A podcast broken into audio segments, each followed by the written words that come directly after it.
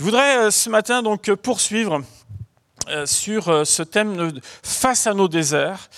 Euh, que j'ai donc abordé la semaine dernière, que je terminerai ce matin. Il est bien évident que ce genre de thématique, on pourrait y rester euh, euh, assez, assez longuement, mais j'aimerais en tout cas prendre encore un, peu de temps sur cela. C'est cette thématique donc abordée en deux fois. Nous avons vu que c'est à la fois une réalité physique, le désert, c'est-à-dire qu'elle est à la fois géographique, elle existe, nous en connaissons, peut-être même avez-vous mis vos pieds déjà dans, dans un désert, et puis c'est aussi une réalité certainement aussi spirituelle. Euh, ça signifie, on peut faire un parallèle, que les réalités que nous rencontrons dans un désert physique deviennent une image de ce que l'on peut éprouver dans des périodes un peu compliquées de la vie qu'on appelle parfois désert, d'autres l'appellent épreuve parfois. Euh, et puis on, a ces expressions qui, euh, qui viennent comme je passe par un temps de désert, ma vie est un désert, euh, c'est le désert en ce moment, autrement dit, il n'y a rien, c'est compliqué, je me retrouve voué à moi-même. Dans ces moments donc tout à fait particuliers que nous vivons, nous avons vu donc deux aspects. Le premier, c'est ce texte d'Osée notamment. Voici, je veux l'attirer, le conduire au désert, et je parlerai donc à son cœur. Nous avons vu au travers de ça l'histoire des patriarches et du peuple de Dieu qui s'est forgé dans le désert. C'est-à-dire qu'entre l'Égypte et la terre promise, il y a eu le désert, qui a eu une valeur d'éducation, euh, qui a montré la fidélité, la provision même de Dieu. Et puis nous avons vu dans un deuxième temps qu'on peut se plonger soi-même, tout seul, comme des grands, dans le désert, c'est-à-dire que nos propres iniquités ont pour conséquence le désert. Nous allons voir donc ce matin trois autres types euh, de désert. Et puis ensuite, donc, on sortira du désert. Euh, trois autres types de désert. Le désert, nous allons voir dans un premier temps le désert comme un moyen de fuite. Et nous allons voir au travers de l'histoire d'Agar plusieurs personnages qu'on pourrait prendre dans la Bible, mais on va voir au travers Agar, donc Genèse chapitre 16, à partir du verset 6, elle, a connu deux temps de désert, donc euh, nous allons voir au travers de sa vie. Genèse 16, à partir du verset 6.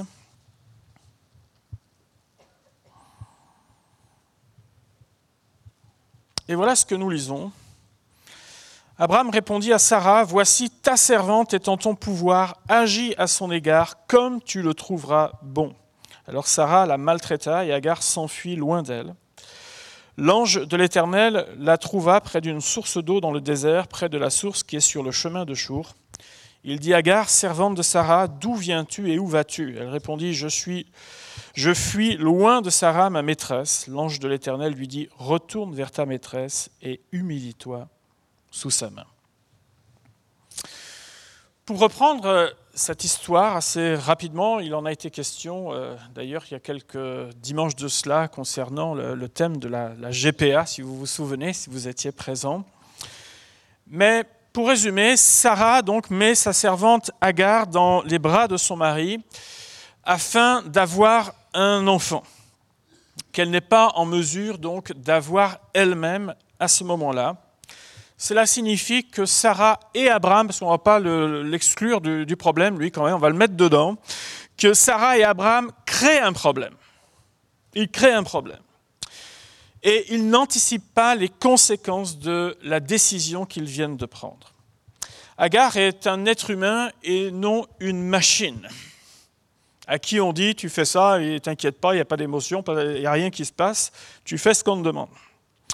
Et la grossesse ou le fait de se, également de se rapprocher d'Abraham va modifier quelque chose dans l'attitude d'Agar. Et tout se passe certainement au niveau de sa pensée, de sa tête et de sa perception même de la vie qui est en train de changer et d'évoluer à ce moment-là. Elle ne peut pas s'empêcher de se comparer à Sarah. Elle a quelque chose que Sarah ne peut pas avoir. Et là, ça devient une vraie rivalité.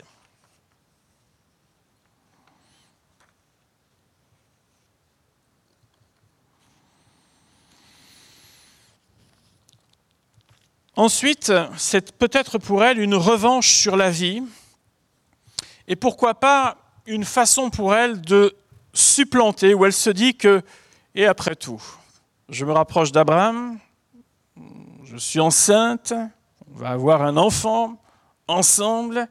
C'est peut-être l'occasion pour elle, pourquoi pas, de supplanter Sarah. Peut-être que ça trotte dans sa tête. Et le résultat, vous savez, c'est du mépris. Et on peut imaginer de quelle façon ça s'organise, tout ça. Euh, on peut imaginer les, regards, vous savez, les, petits regards là. Oh, on n'a rien dit, hein, mais juste, juste regarder d'une certaine manière. Les petits sourires en coin qui ne sont pas euh, de la bienveillance, mais le fait peut-être de se frotter un peu le ventre quand Sarah est là. Oh là là Ben oui, les gestes. Si bien qu'évidemment, Sarah, elle démarre au quart de tour, comme on peut l'imaginer. Et des plaintes insistantes viennent auprès d'Abraham, qui devient le centre, vraiment l'endroit ou le centre de réception de toutes les plaintes.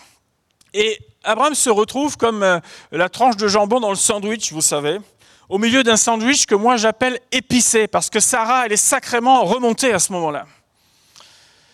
Et Abraham, avec toute euh, la force qu'il va avoir dans ce moment-là, c'est assez vraiment extraordinaire de voir le père de la foi dire bah écoute, euh, je sors du sandwich, agis comme bon te semblera. Et Sarah va devenir dure. Et je sais qu'en ce moment, sur la maltraitance, vous savez, depuis quelques mois maintenant, on en parle, et euh, on ne sait pas jusqu'où ça va, est-ce que c'est verbal, est-ce qu'elle a le droit à des journées euh, vraiment harassantes, difficiles. La Bible ne détaille pas ça. Il est bien clair et évident que quand la vie de quelqu'un est en danger, il n'y a qu'une seule solution, c'est prendre ses jambes à son cou. Il n'y a pas, voilà. on ne sait pas jusqu'où ça va dans cette histoire Est-ce que c'est juste euh, la réponse du berger à la bergère, c'est-à-dire que attends, tu, veux m'en faire voir, je vais t'en faire voir aussi Jusqu'où ça va? Mais une décision est prise, c'est la fuite en direction du désert. Et certainement que dans le raisonnement de Sarah, elle, est en train de se dire, mais écoutez, euh, je vais vous punir là tous les deux. Là. Cet enfant, ni l'un ni l'autre, vous l'aurez parce qu'il est à moi maintenant il est à moi, je m'en vais. Et ça, c'est votre punition pour ne pas m'avoir traité correctement. Et on s'aperçoit dans ce texte qu'elle s'est aménagée un nouvel environnement. Elle est près d'une source, et vous savez, c'est une servante. Et même si elle n'a pas euh, euh, grand-chose là, euh, c'est une servante. Elle a l'habitude de, de, faire sa besogne, elle a l'habitude de se débrouiller. Donc elle a sa source, elle va trouver à manger, elle se débrouille. Et pour elle, c'est son nouvel environnement qui lui va parfaitement bien pour elle. Ça va, c'est bon pour moi. Et devant certaines difficultés que nous rencontrons tous un jour ou l'autre dans la vie, on peut trouver toutes sortes d'échappatoires. Ça ne va pas à la maison, alors je vais me réfugier dans le travail. Puis c'est tellement une belle excuse. Je suis débordé en ce moment, j'ai tellement à faire que, hop, je me réfugie dans le travail. Comme ça, voilà. autrement dit, je n'ai pas le temps là, pas le temps de m'occuper des affaires là. Je trouve que les personnes de mon entourage ne manifestent pas assez leur amitié, alors je plaque tout et je recommence ailleurs, de nouvelles amitiés. Pour certains, c'est même un nouveau conjoint, euh, une nouvelle église. On fait le vide autour de soi. Il y a des gens qui sont spécialistes de ça. Dès qu'il y a quelque chose qui ne va pas, je fais le vide autour et j'essaye de me remettre dans un, autre groupe, un autre cercle, une autre, euh, un autre environnement afin de pouvoir rebondir. Le problème, c'est que si on ne traite pas la source de tout ça, ce que l'on est va se reproduire indéfiniment. Agar a eu sa propre lecture de la situation pour elle, c'était forcément, elle a vécu de l'injustice. Il y avait une part certainement d'injustice dans tout ça. Mais elle avait sa propre lecture de la situation, avec son regard, avec son vécu. Et la bonne nouvelle dans cette histoire, c'est que même si elle n'a qu'une lecture partielle de son histoire, qui n'est pas tout à fait juste, Abraham, Sarah ont leur tort. Mais Agar a sa tort aussi. Et elle, elle ne voit évidemment que qu'un seul côté. La bonne nouvelle, c'est que Dieu va la rencontrer. Elle s'est plongée dans son désert, et pourtant, Dieu va aller à sa rencontre. Comme si l'ange ou Dieu ne savait pas ce qui se passait, vous savez. Qu'est-ce que tu fais là, au fait? Évidemment qu'il le sait. Enfin, c'est une façon de pouvoir l'aider à exprimer certainement ce qui se passe. L'Éternel a vu, a entendu ton affliction. Qu'est-ce que tu fais là? Hein, Explique-moi, ça va, ça te plaît là, cet endroit? Et Dieu vient exactement répondre à ce qui manque depuis le début de son histoire. Agar a besoin d'être considérée dans son humanité, chose qui lui avait manqué. Elle a besoin d'être considérée. Et Dieu va parler à son cœur. Il la considère en tant que personne. J'ai vu ta souffrance, je vois ce qui se passe. Oui, il y a certainement une part d'injustice. Mais pourtant, Dieu va parler à son cœur et va lui dire, retourne auprès de ta maîtresse et humilie-toi sous ta main. Retourne. Retourne. C'est vraiment pas la chose qu'elle avait pensée ou la chose qu'elle avait imaginée. Et pourtant, de la façon dont Dieu lui parle, de la façon dont euh, il conduit les choses, Agar comprend que c'est ce qui est bon pour sa vie. Nous avons dans ce même registre un, homme qui euh, s'appelle Élie, le prophète, qui était menacé de mort par Jézabel. Vous, vous connaissez cette histoire d'ailleurs, quand il l'a menacé, il était déjà menacé en fait depuis un certain temps. Sa vie, elle tenait parce que Dieu était là. Mais là, c'est comme la goutte qui fait déborder le vase. Il a peur, il va s'enfuir au désert, se dire trop, c'est trop. Il est à bout de résistance. Et donc, il s'enfonce dans le désert. Et en s'enfonçant dans le désert, il n'avait plus que son compagnon à un moment donné. Et même son compagnon, il s'en sépare. Donc, je suis seul. Je fais le vide autour de moi au maximum. Et pendant qu'il marche, moi, j'imagine que quelque chose se passe au niveau de sa pensée. Il marche, il marche, il se fait le film de sa vie le film des épisodes précédents. Et s'il l'avait fait correctement, il aurait dû en principe être encouragé. Parce qu'il se serait rappelé comment Dieu a agi à différents moments. Or, ce n'est pas ce scénario-là qu'il retient. Il retient tout ce qu'il vient de vivre, ce qu'il a peut-être euh, mal digéré, euh, l'injustice lui aussi qu'il pense être là. Il se dit, mais enfin, il n'y en a pas un qui va réagir dans ce pays. Est-ce que je suis le seul à devoir faire quelque chose? Et il vit tout ça, il ressasse tout ça pendant sa marche. Et là encore, on peut se dire qu'Élie a un problème de lecture dans sa vie. Et sa conclusion à lui, c'est on s'arrête là Dieu, tu me reprends, c'est-à-dire qu'on est dans l'autodestruction. Je ne suis plus bon à rien, j'ai plus de force, je n'ai plus d'envie. À quoi bon continuer? Tout est remis en question. Voilà un exemple où le désert devient mon refuge, voire même mon tombeau. La bonne nouvelle, c'est que Dieu le visite. Au travers d'un an, je vais lui dire, tu manges, tu bois, reprends des forces. Et au total, on s'aperçoit qu'il va marcher pendant environ 400 kilomètres avec ce que Dieu lui a donné pour quelqu'un qui ne pouvait pas faire un pas de plus. C'est pas mal, non? En plus, euh, moi je trouve que c'est très écologique avant l'heure, son affaire là. Euh, en termes de consommation, c'est pas mal. Un, bon gros repas, enfin en deux fois, apparemment, il a mangé ce repas. 400 euh, km, pas mal. C'est vraiment, voilà, ça va nous faire réfléchir. consomme peu.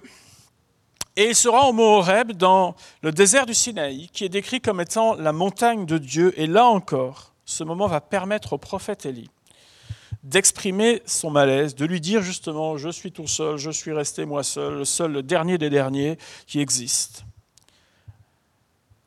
Et Dieu va l'aider à retourner et repartir. Tu es tout seul, je vais te donner quelqu'un. Retourne dans ta mission. Retourne dans ta mission. Voyez-vous, c'est que bien souvent, nous faisons une lecture de certaines de nos situations qui est bien incomplète. Et elle nous fait basculer dans ce qu'on pourrait appeler des extrêmes.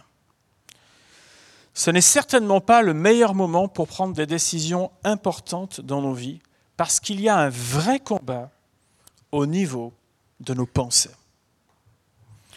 Dieu est présent et il a des solutions pour chacun d'entre nous. Il nous encourage, mais remarquez bien qu'il reste une part à effectuer.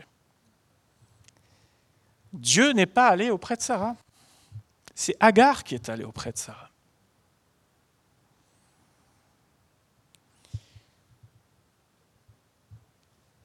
Élie a dû reprendre sa marche alors qu'il ne voulait plus faire un pas. Lui qui ne pouvait plus faire un centimètre de plus se remet à marcher. C'est lui qui a dû marcher. Dieu ne l'a pas fait marcher, il ne l'a pas transplanté, transposé d'un endroit à l'autre.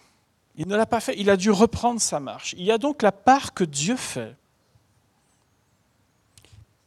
où il agit dans le naturel, où il agit dans le surnaturel.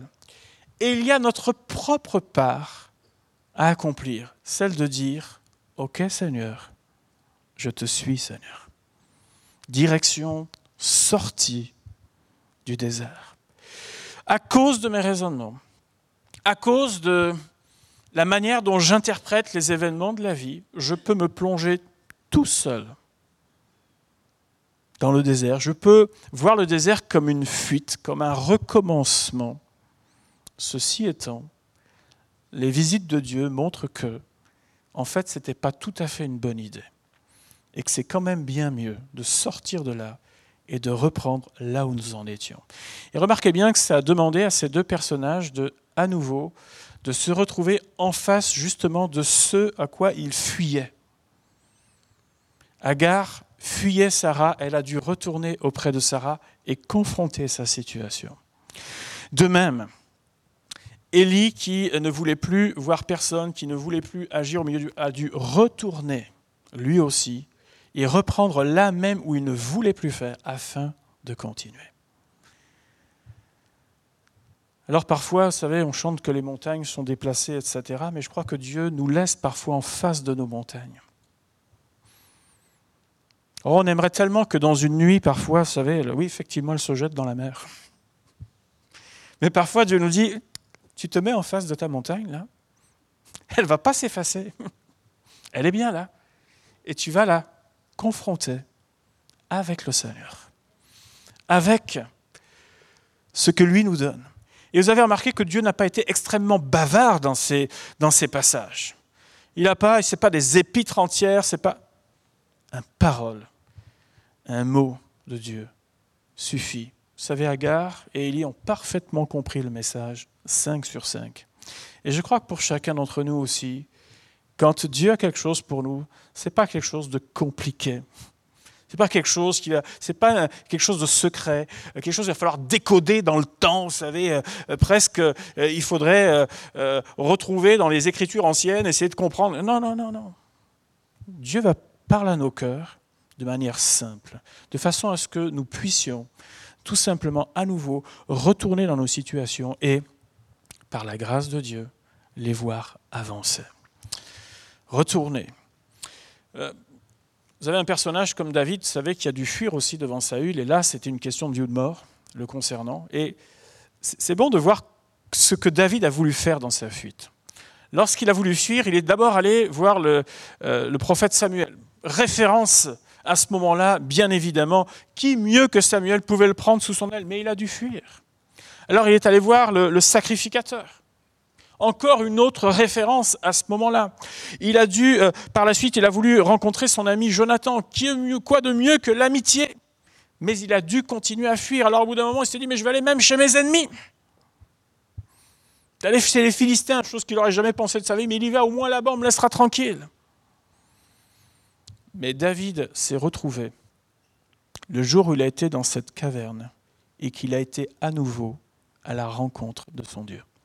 Et quand il a rencontré Dieu, à partir du moment où il a rencontré Dieu à nouveau, David est redevenu, entre guillemets, David, c'est-à-dire ce conquérant, quelqu'un qui a avancé. Ça ne veut pas dire que les choses ont été simples, mais à nouveau, il y a un changement. À partir du moment où il a rencontré Dieu, il y a eu changement dans sa vie et dans son être entier. Le désert peut être une fuite, mais c'est une mauvaise fuite. Tu as besoin d'être à la rencontre de ton Dieu pour sortir de la situation où tu es.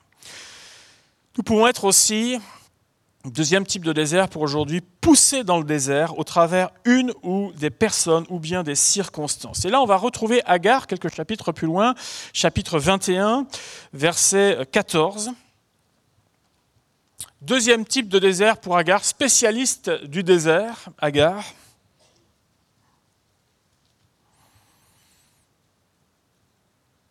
À ce moment-là, Abraham s'appelle Abraham. Genèse 21, verset 14, c'est bon? Abraham se leva de bon matin, il prit du pain et une outre d'eau qu'il donna à Agar et plaça sur son épaule. Il lui remit aussi l'enfant et la renvoya. Elle s'en alla et s'égara dans le désert de Beersheba. Quand l'eau de l'outre fut épuisée, elle laissa l'enfant sous un des arbrisseaux et alla s'asseoir vis-à-vis à une portée d'arc, car elle disait Que je ne vois pas mourir mon enfant. Elle s'assit donc vis-à-vis de lui, éleva la voix et pleura. Dieu entendit la voix de l'enfant, et l'ange de Dieu appela du ciel Agar et lui dit Qu'as-tu, Agar? Ne crains pas, car Dieu a entendu la voix de l'enfant dans le lieu où il est. Lève-toi, prends l'enfant, saisis-le de ta main, car je ferai de lui une grande nation. Et Dieu lui ouvrit les yeux, et elle vit un puits d'eau. Elle alla remplir d'eau l'outre et donna à boire à l'enfant. Ce qui est à l'origine de ça, il faudrait relire quelques versets précédents. Cette fois-ci, ce n'est pas les deux femmes qui se battent, mais c'est Ismaël qui se moque du tout dernier là, qui est arrivé, l'enfant de la promesse. Et là, à nouveau, vous savez, les épices se remettent euh, en marche. Et Abraham, dans son extrême générosité, va lui donner, euh, va donner à Agar de quoi subsister un ou deux jours à peu près, hein, une outre d'eau et puis un peu de pain. Au revoir. Et là, Agar, elle ne fait pas le choix de fuir. Agar subit le scénario elle est chassée. Et elle n'est pas préparée à cela. Dans ces circonstances, c'est le désert qui s'impose à elle, et non pas elle qui fuit dans le désert. Et on peut penser à divers types de situations auxquelles nous ne sommes pas toujours préparés et qui peut-être peuvent s'abattre sur nos vies du jour au lendemain, comme une maladie grave qui est détectée, comme pour quelques-uns qui ont peut-être connu cela, comme euh, la séparation euh, d'un être cher, d'un divorce parfois, euh, sans qu'on n'ait rien vu arriver, un licenciement, un règlement de compte qui, est là, quelqu'un qui vous en veut et qui vous emmène au tribunal, ne même pas d'où ça vient, ni comment, ni pourquoi, mais on, on, se dit, toi, je vais faire quelque chose à ta vie. Quoi. Et on peut se dire que dans ces moments-là, les repères habituels sont perdus et c'est ce qui se passe pour Agar, c'est qu'elle se perd. Elle est dans sa panique, il n'y a rien de planifié dans sa vie. On peut vite perdre pied comme Agar a perdu pied. Parfois on se dit, oh, elle n'avait pas le sens de l'orientation, GPS, etc. Mais quand on n'est pas préparé à quelque chose, c'est assez compliqué à affronter, n'est-ce pas? Elle n'a même pas pu voir le puits d'eau qui était dans les environs. Panique à bord. Ça me fait penser aussi certainement à la vie de Joseph, vous savez, qui, dont la vie a basculé du jour au lendemain. Tout va bien, tout se passe bien pour lui jusqu'au moment où quelque chose se trame contre lui. Et à ce moment-là, du jour au lendemain, sa vie bascule. De même pour Job, euh, tout se passe relativement bien et du jour au lendemain, sa vie bascule. C'est malheur sur malheur. Mais la visitation de Dieu va permettre à Agar d'ouvrir les yeux et trouver de quoi se désaltérer. Jésus a dit ceci Je suis le pain de vie, Jean 6, 35. Celui qui vient à moi n'aura jamais faim, et celui qui croit en moi n'aura jamais soif. Je suis le pain de vie. Vos pères ont mangé la manne dans le désert et ils sont morts. C'est ici le pain qui descend du ciel, afin que celui qui en mange ne meure point. Je suis le pain vivant qui est descendu du ciel. Si quelqu'un mange de ce pain, il vivra éternellement. Et le pain que je donnerai, c'est ma chair que je donnerai pour la vie du monde. Devant la pression de la vie, l'injustice, tout ce qui peut être peut-être pesant pour nous, ce dont nous avons le plus besoin, c'est d'une bonne rencontre avec Dieu C'est ce qui s'est passé pour la femme samaritaine au puits ainsi que tous ces personnages qui ont été cités. Une bonne rencontre avec Dieu. Ça n'a pas l'air d'être l'abondance, mais c'est suffisant. Suffisant pour sortir, suffisant pour avancer. C'est un peu d'eau, c'est un peu de pain, c'est un peu de provision, mais c'est suffisant pour leur vie. J'aimerais vous dire que lorsque nous venons à Dieu, Dieu nous donne ce qui est suffisant, même quand le ressort est cassé, même lorsque ça semble compliqué, voire impossible dans la situation dans laquelle nous sommes. Celui qui t'aidera à repartir, c'est le Seigneur. Dieu est venu nous rencontrer dans notre humanité, tout comme Agar a eu besoin d'être rencontré dans son humanité. Dieu est venu nous rencontrer dans la personne de Jésus, afin que nous puissions nous en sortir par lui. La Bible nous dit qu'il est venu libérer les captifs, les prisonniers de l'existence, guérir les cœurs qui sont brisés. Le voulons-nous et le croyons-nous tout simplement? Le désert est parfois considéré comme un endroit de silence. Beaucoup de gens vous diront, mais c'est silencieux le désert, il n'y a pas toute l'agitation de la ville. Pourtant, il s'en passe des choses avec Dieu dans le désert, n'est-ce pas? S'aperçoit que Dieu est bien présent. Il y a quelque chose qui est assez commun également, c'est l'élément de la foi. C'est vraiment commun dans ces histoires. C'est la mise en pratique de la foi. Agar va prendre son courage à deux mains pour aller à la rencontre de Sarah à nouveau. Sur cette parole que Dieu lui donne, Agar va puiser de l'eau et va commencer une nouvelle phase de sa vie. L'eau n'est pas venue euh, jusqu'à par intraveineuse. Élie va manger et boire et, marcher tout ce temps qu'il a marché. Après le mont Horeb, il va repartir en mission. Joseph attendra patiemment son heure, mais son heure viendra aussi. L'élément de la foi. On est loin de, vous savez, de tout ce qu'on peut nous dire à certains moments. Il faut déclarer, il faut proclamer, il faut sauter, il faut l'inscrire sur les murs, sur le front, partout. Non, ce sont des gens qui ont entendu, qui ont dit Ok, Dieu, on y va ensemble. À aucun moment, on voit Agar, vous savez, je vais parler à Sarah, je vais parler à Sarah, je vais parler à Sarah, il faut que je lui parle. Non, elle reçoit la parole, elle va devant Sarah, elle fait ce qu'elle a à faire. Et Dieu est avec elle. Dieu est avec elle. On est loin de tout ça. Je crois qu'on ferait parfois mieux de moins parler et de davantage croire, parce qu'il y a toujours une voie et un avenir avec le Seigneur. Mais on s'aperçoit aussi que dans la Bible que l'incrédulité et la désobéissance plongeront ou prolongeront notre parcours dans le désert. Les enfants d'Israël, vous le savez, ont fait une sacrée boucle de beaucoup d'années et l'élément déclencheur, c'est l'incrédulité. Et je crois qu'il y a des boucles inutiles dans le désert. Si seulement on pouvait dire Ok, Seigneur, c'est peut-être pas ce que j'avais prévu, c'est peut-être pas comme ça que j'aurais aimé les choses, mais je te suis, Seigneur, parce que je sais que tu me sortiras et que tu m'accorderas une nouvelle phase, Seigneur.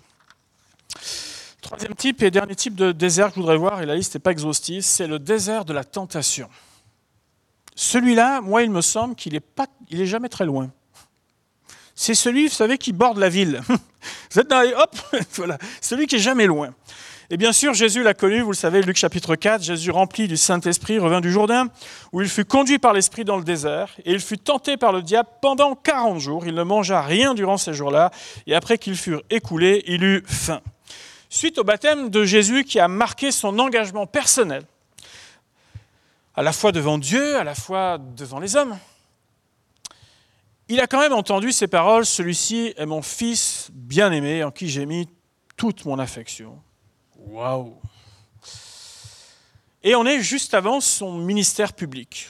Donc Jésus s'engage, il est, j'allais dire, tellement fortifié par ce, moment qu'il vient de vivre, et pourtant il va se retrouver, à un moment donné, poussé par l'Esprit, dans le désert. Et Jésus est dans un temps de dévotion personnelle, important, et les jours passent. Jésus est seul, il voit personne. Et durant ce temps, le diable va tenter de le faire chuter. Et quand on arrive au terme de cette période, il veut profiter d'un temps de, on pourrait dire, de, peut-être de faiblesse, non pas morale, mais Jésus eut faim. Il dit Bon, bah toi, là, c'est, le moment de, mettre, de jouer mon va-tout. Là. C'est le moment d'y aller là, et de, lancer les, les, pires du pire attaques à ce moment-là. Et donc, euh, il profite de ça pour dire Allez, réalise tes désirs, que ces pierres deviennent du pain. Ta faim, c'est possible, vas-y. Et Jésus répondra, l'homme ne vivra pas de pain seulement. Autrement dit, moi j'ai besoin de la nourriture qui vient de là-haut. Alors le diable se dit, bon, je ne peux pas le toucher là-dessus, là. Sur tu veux réaliser tes désirs, etc. Alors, on va toucher à autre chose, là, la, la notoriété, la gloire, le pouvoir. Je vais te donner tout ça si tu veux. Seulement tu, tu plies quand même le genou, c'est tout. C'est la seule condition, ça prend quelques secondes, c'est rien, mais tu vas avoir le droit à tout ça. Et Jésus dira, tu adoreras le Seigneur ton Dieu, et tu le serviras lui seul. Autrement dit, il lui dit, mon âme n'est pas à vendre. Troisième point, écoute, prends des risques, force la main de Dieu, fonce dans quelque chose et t'inquiète pas, il sera là, il va te soutenir. Et Jésus dira, tu ne tenteras pas le Seigneur ton Dieu. Vous savez, je pense que ces trois catégories-là, euh, je n'ai pas le temps de m'arrêter dessus ce matin, mais ces trois catégories sont encore aujourd'hui des choses sur lesquelles on devrait méditer assez longuement. Parce que ce sont des pièges qui peuvent sembler gros comme une maison et pourtant il y en a tellement qui tombent dedans. Mais Jésus se dira, mais tu ne tenteras pas le Seigneur ton Dieu. Autrement dit, mais pourquoi faire? À quoi même ça va, ça va servir? Ça ne sert à rien. Et la Bible nous dit quoi? Que le diable va s'éloigner jusqu'à un moment favorable. Dans le désert de la tentation, quelle est notre arme principale, mes amis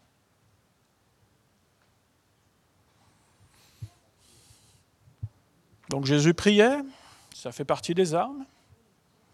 La parole, nous l'avons vu, effectivement. La foi, il a résisté. C'était vraiment un moment en règle, je pourrais dire, et fort. Il a résisté. La prière, et au travers, effectivement, de la parole de Dieu. C'est ce que la Bible nous dit dans Jacques chapitre 4, verset 7. Soumettez-vous donc à Dieu, résistez au diable, et il fuira loin de vous. Vous savez, quand on regarde cette histoire, c'est souvent lorsque personne ne le saura que nous pouvons être les plus vulnérables. Personne ne le saura. Vas-y, t'inquiète pas. Personne ne va le savoir. C'est peut-être là qu'on est le plus vulnérable. Et Jésus est seul. Et dans ce désert de la tentation que nous pouvons tous vivre à différents moments,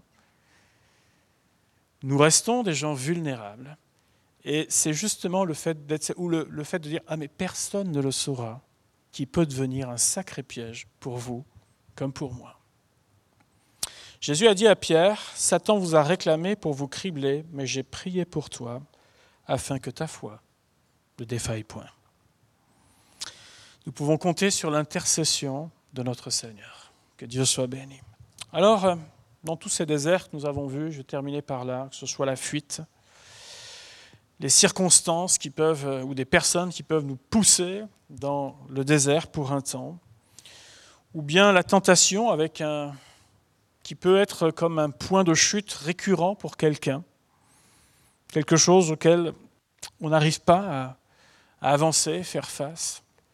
J'aimerais vous dire ceci, que c'est tellement important d'être à la rencontre de notre Seigneur dans ces moments-là.